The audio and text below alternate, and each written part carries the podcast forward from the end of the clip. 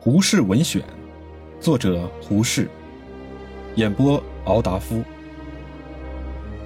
三，一个劳工代表。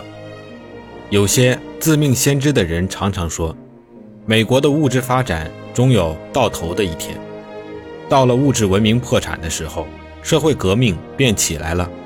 我可以武断地说，美国是不会有社会革命的，因为美国。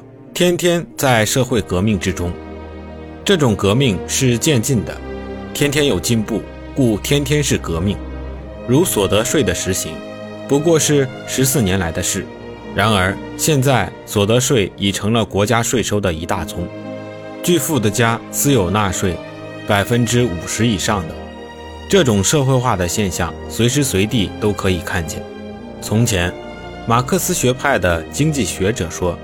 资本越集中，则财产所有权也越集中，必做到资本全归极少数人之手的地步。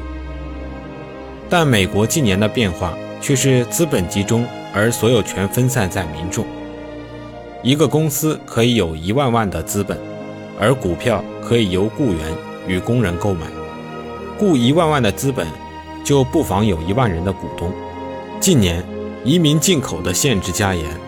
建功绝迹，故国内工资天天增长，人收入季丰，多有积蓄，往往购买股票，逐渐成为小资本家。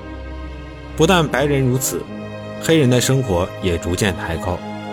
纽约城的哈伦区，向为白人居住的，十年之中，土地房屋全被发财的黑人买去了，遂成了一片五十万人的黑人区域，人人都可以做有产阶级。故阶级战争的煽动不发生效力。我且说一件事：我在纽约时，有一次被邀去参加一个两周讨论会。这一次讨论的题目是：我们这个时代应该叫什么时代？十八世纪是礼制时代，十九世纪是民治时代。这个时期应该叫什么？究竟是好是坏？依这个讨论会的规矩。这一次请了六位客人做辩论员，一个是俄国克伦斯基革命政府的交通总长，一个是印度人，一个是我，一个是有名的效率工程师，是个老女士，一个是纽约有名的牧师，一个是工会代表。有些人的话是可以预料的，那位印度人一定痛骂这个物质文明的时代。那位俄国交通总长一定痛骂布尔什维克，那位牧师一定很悲观的，我一定是很乐观的。那位女效率专家一定鼓吹她的效率主义，一言表过不提。